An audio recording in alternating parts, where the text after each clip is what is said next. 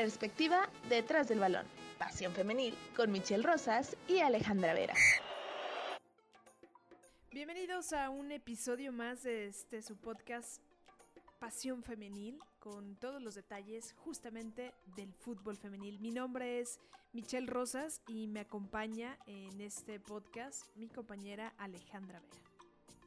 Hola, ¿qué tal? Es un placer estar con ustedes un jueves más. Bueno, ya sabrán ustedes cuándo nos escuchan, pero los capítulos, como ya lo saben, salen todos los jueves, ¿no? Y justamente el día de hoy vamos a hablar de los equipos a los que muchas veces pues los dejamos olvidados, ¿no? Pero yo creo que... Ay, ¿por qué eres así? ¿Eh? ¿Por qué eres así? ¿Por qué? ¿Cómo? ¿Cómo que los dejamos olvidados?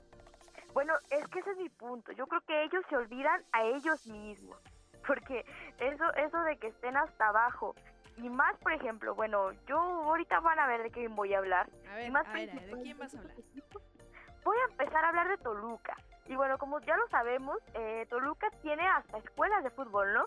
Pero el hecho de estarnos encontrando con ellos en los últimos lugares de la tabla general es a mí lo que me extraña. No sé a ti qué te parezca.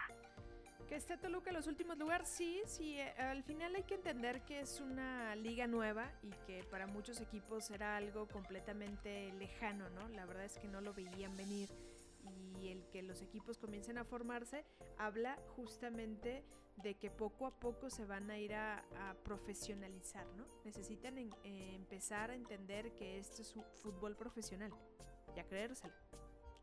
Sí, la verdad es que es justamente por lo mismo lo que me... Porque Toluca ha ido poco a poco labrando jugadoras y principalmente, bueno, tanto Toluca como Pachuca fueron de las primeras instituciones en darle un espacio a las, a las mujeres desde las escuelas. Por ejemplo, Pachuca aquí, simplemente aquí en, Guadalajara, Jalisco, que es en donde tenemos, bueno, la sede de Pasión Femenil, eh, aquí tienen su escuela y tienen obviamente su grupo de, pues, de mujeres.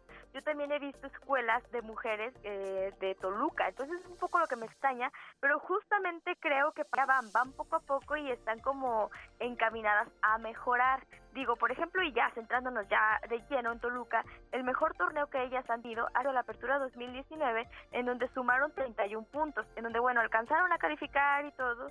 Perdón, no han alcanzado a calificar ellas, digo, a pesar de tener 31 puntos, ellas como tal, es, las dirigidas por José Cuate no han logrado avanzar a una fase final entonces es lo que me, bueno, me extraña un poco. Y centrándonos un poco en este Guardianes 2020, no les fue nada bien. No sé si el formato de competición de, que ahora calificaron las primeras ocho, de plano, bueno, permitió que pues ni siquiera tuvieran un lugar más allá, ¿no? Ellas quedan en el lugar número 15 en este Guardianes 2020, con cuatro juegos ganados, un empatado, 12 perdidos, 16 goles a favor y 29 goles en contra, y tan solo alcanzaron a sumar 13 puntos.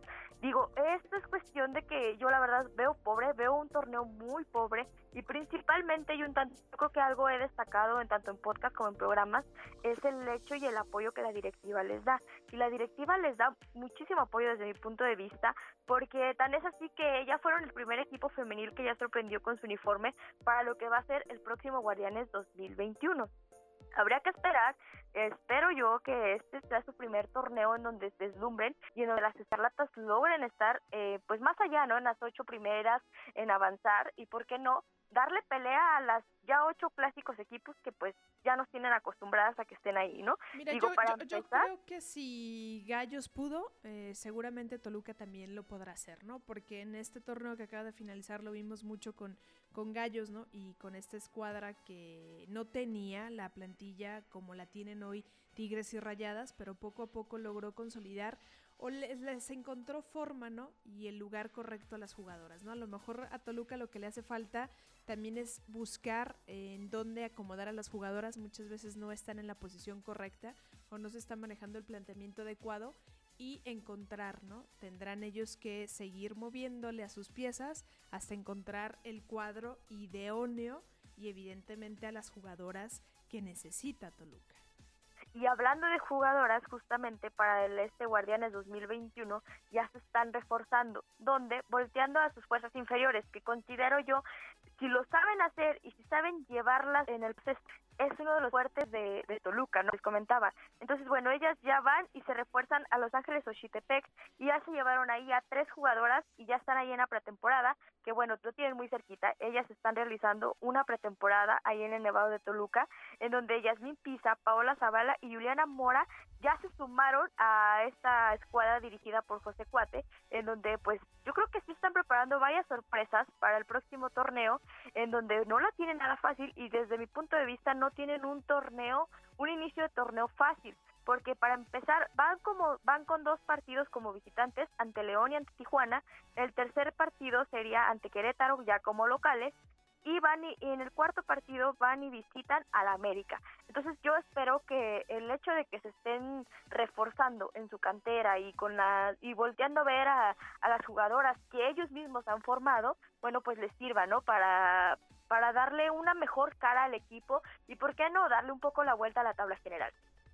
Pues ya lo iremos descubriendo a lo largo del torneo. Yo también confío plenamente en que poco a poco los equipos van a ir encontrando la forma y seguramente no hablaremos siempre de los mismos equipos en los primeros lugares ni sobre todo en la liguilla, ¿no? La verdad es que hay jugadoras que otros equipos o otros clubes están dejando libres y que creo que en algún momento lo comentábamos en el programa de los martes que justamente Tijuana, eh, Toluca, Cruz Azul, Necaxa, son estos los equipos que Cholos, ¿no? Son justamente los equipos que tendrían que empezar a reforzarse con aquellas jugadoras que quedan libres de ciertos clubes, ¿no? Sí, digo, porque a final de cuentas a, a, ningún pues a ningún club le hace mal también confiar en, en jugadoras ya experimentadas y veteranas, ¿no? Digo, obviamente el proceso de voltear a la cantera y de voltear a ver a tus filiales es algo que siempre se le va a reconocer a los equipos, pero si de una u otra manera no te está funcionando, eh, pues yo creo que también ya habría que voltear a ver a los refuerzos y principalmente a unas jugadoras de gran renombre, de gran historia en la liga, que pues algunos clubes ya están dejando ir.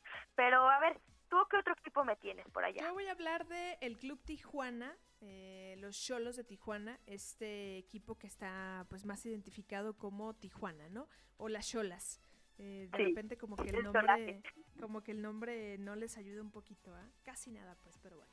Eh, Tijuana están dirigidas por Frank Oviedo, que es el director técnico de este club y que tiene ya él bastante experiencia, ¿no? Sobre todo porque conoce la institución, porque al estado, él estuvo en los equipos de sub 13, pasó por la sub 15, la sub 17, la sub 20, tercera división hasta evidentemente pues ya llegar a, primera división, ¿no? Es, o sea, es un director técnico que sabe, ¿no?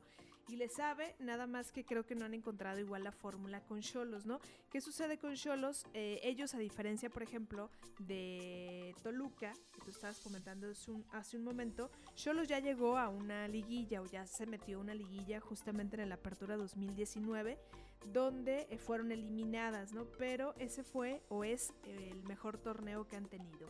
En esa apertura 2019 terminaron en la séptima posición, eh, consiguieron 29 unidades, ganaron 8 partidos, 5 eh, empates y 5 partidos perdidos. El resto, la verdad de los torneos es que no le ha ido nada bien a Cholos de Tijuana, a las Cholitas, no les ha ido nada bien porque en la, en la Copa, por ejemplo, terminaron en... fueron subcampeonas de la Copa, este torneo que fue el que inició, el que fue la antesala al, a la liga femenil como ya la conocemos, terminaron ahí como subcampeonas, que hay que recordar que esa se jugó del 3 al 6 de mayo del 2017 y posterior en el clausura 2018 y en el apertura 2018 terminaron en la posición número 12 y en la posición número 15, ¿no? Solamente lograron dos partidos ganados en ambos torneos lo que deja evidentemente en evidencia que el equipo no estaba bien conformado. Posterior, ya en el apertura en el apertura y en el clausura 2020, pues eh, Cholos terminó en el noveno lugar en este torneo que se suspendió, que no se terminó, y en, el, en este último que acabamos de terminar, el Guardianes 2020, pues tristemente Cholos terminó en la posición número 18, eh, solamente con 3 partidos ganados, 3 empates y 11 partidos perdidos, ¿no? Aquí hay dos datos a resaltar, por ejemplo, de Cholos. Tiene dos jugadoras que ya tienen 93 juegos con el equipo. Es, estoy hablando de Isel González, que suma ya 93 juegos con el, con el equipo. Ella es la portera. Está nada de conseguir estos 100 juegos, que se dice fácil, pero la verdad es que no es nada sencillo. Esto nos habla de que esta guardameta ha estado con Cholos técnicamente los 5 o 6 torneos que llevamos. Y la otra jugadora es English Hernández, que ella es mediocampista y también suma 93 juegos hasta este momento. Más o menos en la jornada número 7, pues ellas estarán llegando, si es que son titulares, ¿verdad? Si es que son consideradas, pues estarán llegando a los 100, a los 100 juegos, que es algo que hemos visto como muy recurrente en las últimas jornadas de la liga y sobre todo en algunas de las jugadoras. Con Cholos destaca justamente que al inicio de este torneo dejaron ir, del torneo que terminó, dejaron ir a Jocelyn Oregel, no sé si la recuerdas Alejandra, es esta jugadora del América que fue, eh, que brilló justamente en liguilla y esta jugadora la dejan, la deja Cholas y América la pues la contrata, ¿no? Se hace de sus servicios y ahorita Oregel está pasando por una situación de una lesión que esperemos se pueda recuperar para que pueda iniciar el próximo torneo. Y justamente este último punto en donde comentas a las jugadoras ya experimentadas en cuanto a Cholas, eh, es lo que me lleva al punto en donde me resulta un tanto preocupante la situación de Cholas. ¿Por qué? Porque Cholas, si un equipo ya tenía experiencia en el fútbol mexicano femenil, es justamente Cholas. Yo creo que si algo le pega al equipo fronterizo es el hecho de que justamente como eran las que tenían a las jugadoras experimentadas, eh, fueron o de la nada se empezaron a ir, ¿no? A buscar mejores oportunidades o buscar otros equipos ya más allá de la liga, porque hay que recordar que antes eh, Cholas era la única pues escuadra que les permitía estar desarrollando el fútbol de un poco de una manera un poco más profesional. Pues digamos que son vecinas ahí de de nuestro país fronterizo, ¿no? Entonces, eh, esa era la ventaja, ¿no? Entonces, ellas podían jugar en Cholas y después brincaban a la liga estadounidense, que allá sí había liga, y por eso es que Cholas tenía justamente a las jugadoras, pues, mexicanas, pero al mismo tiempo que ya traían la experiencia de los Estados Unidos. Exacto, y justamente ellas pues ya tenían la experiencia porque como tal Cholas jugaba como un equipo de, en, ligas de allá de Estados Unidos. Entonces para ella para ellas por lo mismo me resulta un poco más preocupante la situación en la que están, pero si nos vamos un poco a, la información y a buscar y, le rebuscamos un tanto, es porque muchas de esas jugadoras justamente ya están en otros tantos equipos, en donde pues ahora en caso de Jocelyn, que comentó Entonces, bueno, eh, yo creo que en eso se basa principalmente lo que pasa con Cholas, porque Cholas últimamente principalmente considero yo que es donde ha dejado ir a piezas claves y fundamentales que de una u otra manera, tanto en la Copa como en los primeros torneos, pues permitieron que el equipo fronterizo estuviera en lugares o que fuera, que los reflectores estuvieran sobre ellas, ¿no? Porque pues nos tenían acostumbradas y de una u otra manera las de mayor experiencia. Qué bueno por una parte que la directiva les permite a las jugadoras pues emigrar a otros equipos y todo eso, pero sí considero que ahora es lo que... ¿no? Y tú tienes a otro equipo más de qué platicarnos yo sigo allá por la frontera, ¿no? Y justamente ahora voy a hablar de las Bravas de Juárez, quienes, bueno, ellas son prácticamente, si la liga es nueva, ellas son aún más nuevas en la liga. Ellas solamente cuentan con tres torneos aquí. Hay que recordar que en un principio no todos estaban incluidos y bueno, Juárez también fue uno de los que pues recién asciende y todo esto y la filial, bueno, pues recién el, el brazo femenino pues también recién entra a la Liga MX femenino.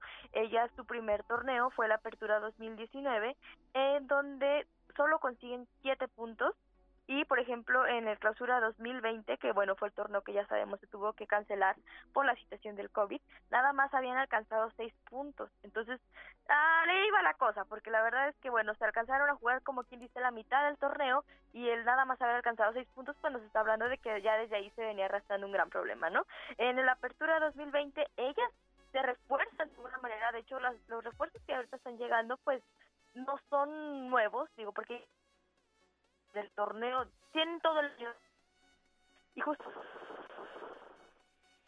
juegos empatan dos y pierden dos partidos, ¿no? Con 13 goles en, a favor y 44 goles en contra. Aquí nos habla de que hubo una situación ahí en portería y justamente lo platicábamos en el podcast pasado donde hablábamos de las porteras en donde Alondra Ubaldo llega como refuerzo del Toluca y bueno tiene una serie de errores se comete una serie de, de, pues de fallas no y que incluso casi casi que se le crucificó a la portera. Entonces después entra Stephanie Jiménez a, ahí a la portería pero bueno esto yo no sé qué va a pasar porque a Stephanie Jiménez es de las que se, se va, ¿no? Eh, ahorita justamente para el torneo Guardianes 2021, porque el mal torneo pues no nada más dejó hasta abajo del fondo, ¿no? En el lugar 17 al equipo fronterizo, sino que también, bueno, terminó con la salida de Stephanie Jiménez, Alexia Frías, Verónica Pérez, Elena Castillo, Adriana Calderón, Mariana Magaña, Cintia Jiménez y también, bueno, estamos hablando de que se tuvo la salida de nada más y nada menos que el del director técnico Gabino Comparán. En su lugar, pues entró, ya, ya presentaron a Ana Cristina González, quien hasta el torneo pasado era la auxiliar técnico de, de Eva Espejo en Pachuca. Y bueno, ella va a entrar siendo la primera mujer en el banquillo de Brava y bueno, también tiene un inicio de torneo un tanto complicado, porque el primer partido se va a jugar el 11 de enero, que va a ser contra Chivas, después van contra América y después jugarían contra Pachuca y el cuarto equipo como local sería contra Mazatlán.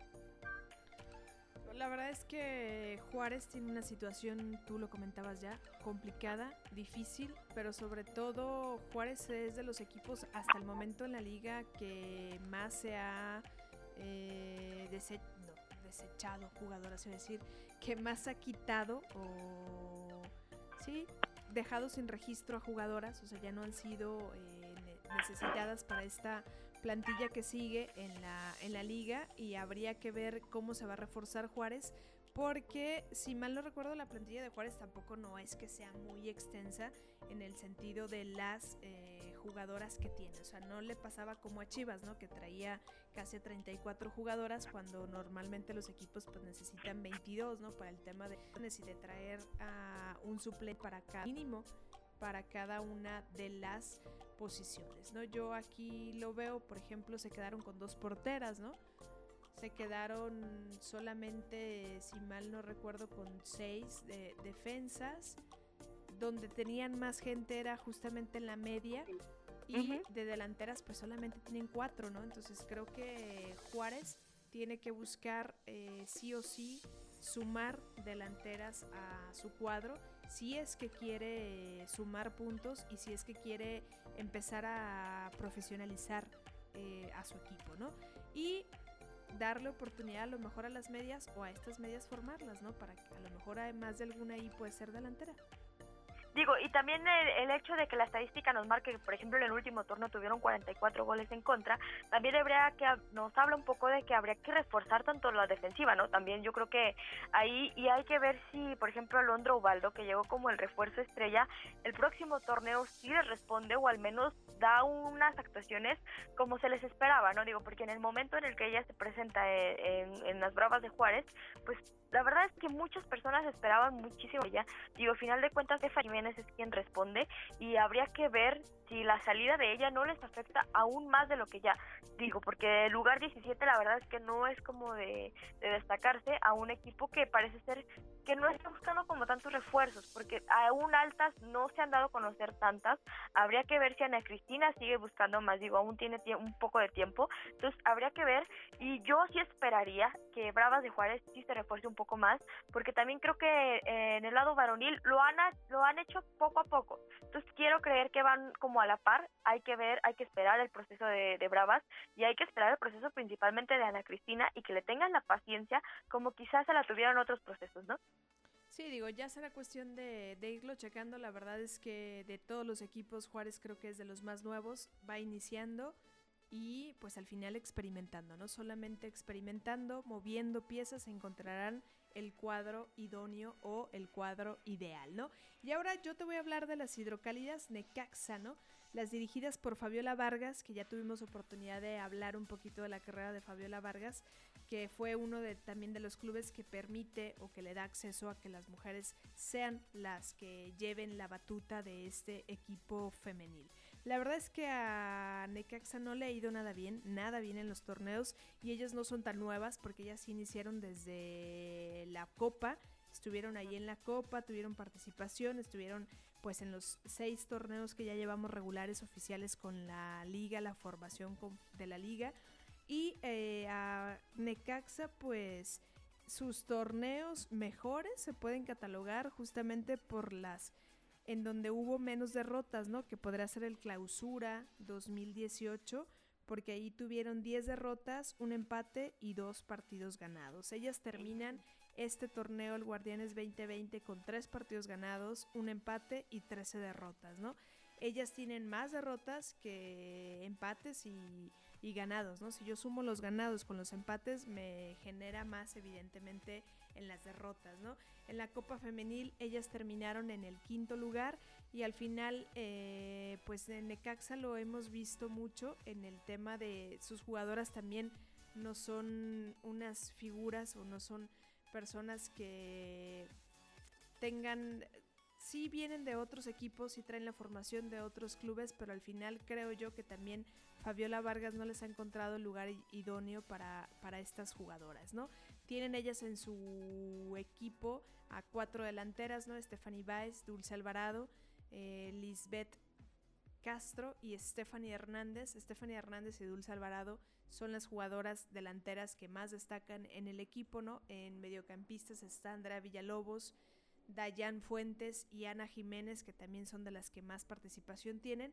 Y evidentemente en la defensa tienen a Fanny Grano, a Briana Escobedo, a Valeria Mesa, a Karen de León, Brenda Sosa y tienen a tres porteras, ¿no? Doris Mesa, Daniela Muñoz y Montserrat González. Necaxa por el momento tampoco no ha anunciado sus refuerzos, pero estaremos al pendiente justamente de cómo se van a reforzar porque no les fue nada bien. Ellas también traen 33 goles en contra, por ejemplo, en este último torneo y tienen una diferencia de menos 23, ¿no? Solamente 10 goles a favor, eso te dice que ellas marcan casi casi un cada punto 6 eh, marcan un gol, o sea, te habla de la escasez de gol que tienen. También ellas tendrían que ir a, reforzar la parte de, de la defensa, o si estas defensas no, darle salida para darle apertura a nuevas defensas. Y a lo mejor tienes tres porteras, pues sí ahí un entrenamiento certero, oportuno para reforzar a tus porteras y evidentemente ir por una delantera, ¿no? Una delantera que te genere gol. Sí, digo, definitivamente yo creo que el denominador común de estos cuatro equipos de los que platicamos es el hecho de que qué tanta importancia les dan las directivas, porque es importante que se comiencen a reforzar si quieren darle batalla a, máquinas como lo son Tigres, Rayadas, eh, Pachuca, incluso, ¿no? América, o como, como, las que empiezan a hacer, ¿no? Incluso Mazatlán, que a pesar de ser su primer torneo, bueno, pues sorprendió, ¿no? A propios extraños. Entonces yo creo que si quieren darle batalla a los equipos que se encontraron en la parte alta de la tabla, tienen que ponerle más enjundia en cuanto, yo creo que a soltar un poco billete, ¿no? Porque también deben de empezar a traer a figuras de renombre para que estos equipos pues no solamente sea el pulir a las de abajo o confiar en las de abajo, que digo yo creo, y repito, eso es algo importantísimo, pero sí ya estamos en un punto del torneo en el que sí ya considero que tienes que empezar a darle prioridad a los refuerzos para también a las que ya tienen experiencia, se las traigan a las que estás empezando a, formar, ¿no? A los procesos que quieres tener.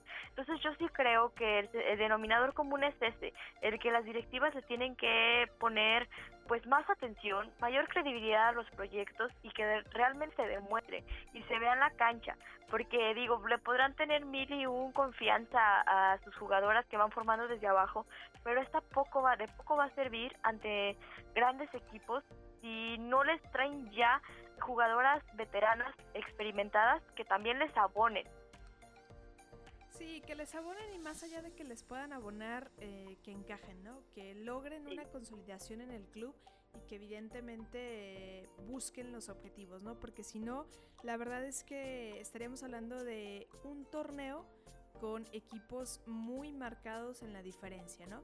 con ocho equipos muy regulares y el resto de los equipos muy irregulares, ¿no? Y eso haría que la liga no se vuelva competitiva. Al final creo que todas le deben de abonar a que quieren o que queremos todos, ¿no? Como aficionados también, como como profesionales, como periodistas, queremos que la liga sea competitiva, ¿no?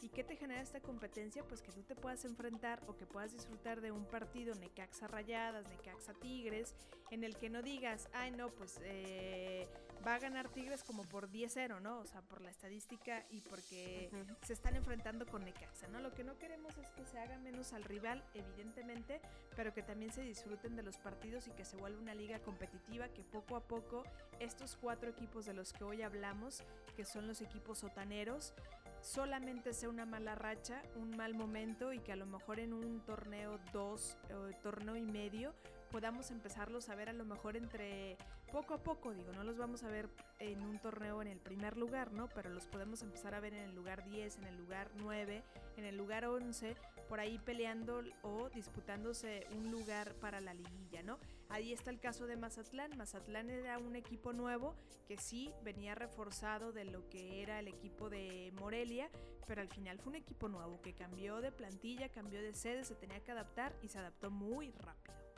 y no nos vayamos tan lejos, ¿no? Digo, uno de los ocho equipos que nos sorprendió en esta liguilla fue Querétaro.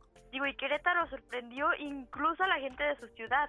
Digo, ¿por qué no ser el próximo Querétaro y estar hablando que estos cuatro equipos y algunos otros, ¿eh? de los que no hablamos, que también ahí están rascando el sótano de la, de la Liga MX femenil, digo, que también nos den la sorpresa y estén próximamente ahí dándole batalla e incluso desbancando otros equipos, ¿no? Porque, por ejemplo, estamos hablando de que Querétaro llegó en el lugar 7 cuando Pachuca llegó en el 8, cuando Pachuca pues es de los equipos históricos, ¿no? De la liga.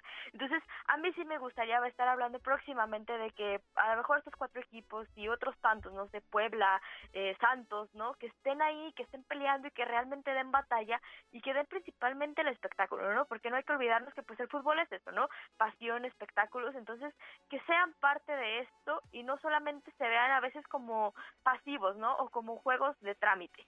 Exacto, ¿no? Ya poco a poco los iremos viendo, eh, iremos viendo también el desempeño de estas jugadoras y cómo se va moviendo el clausura 2021.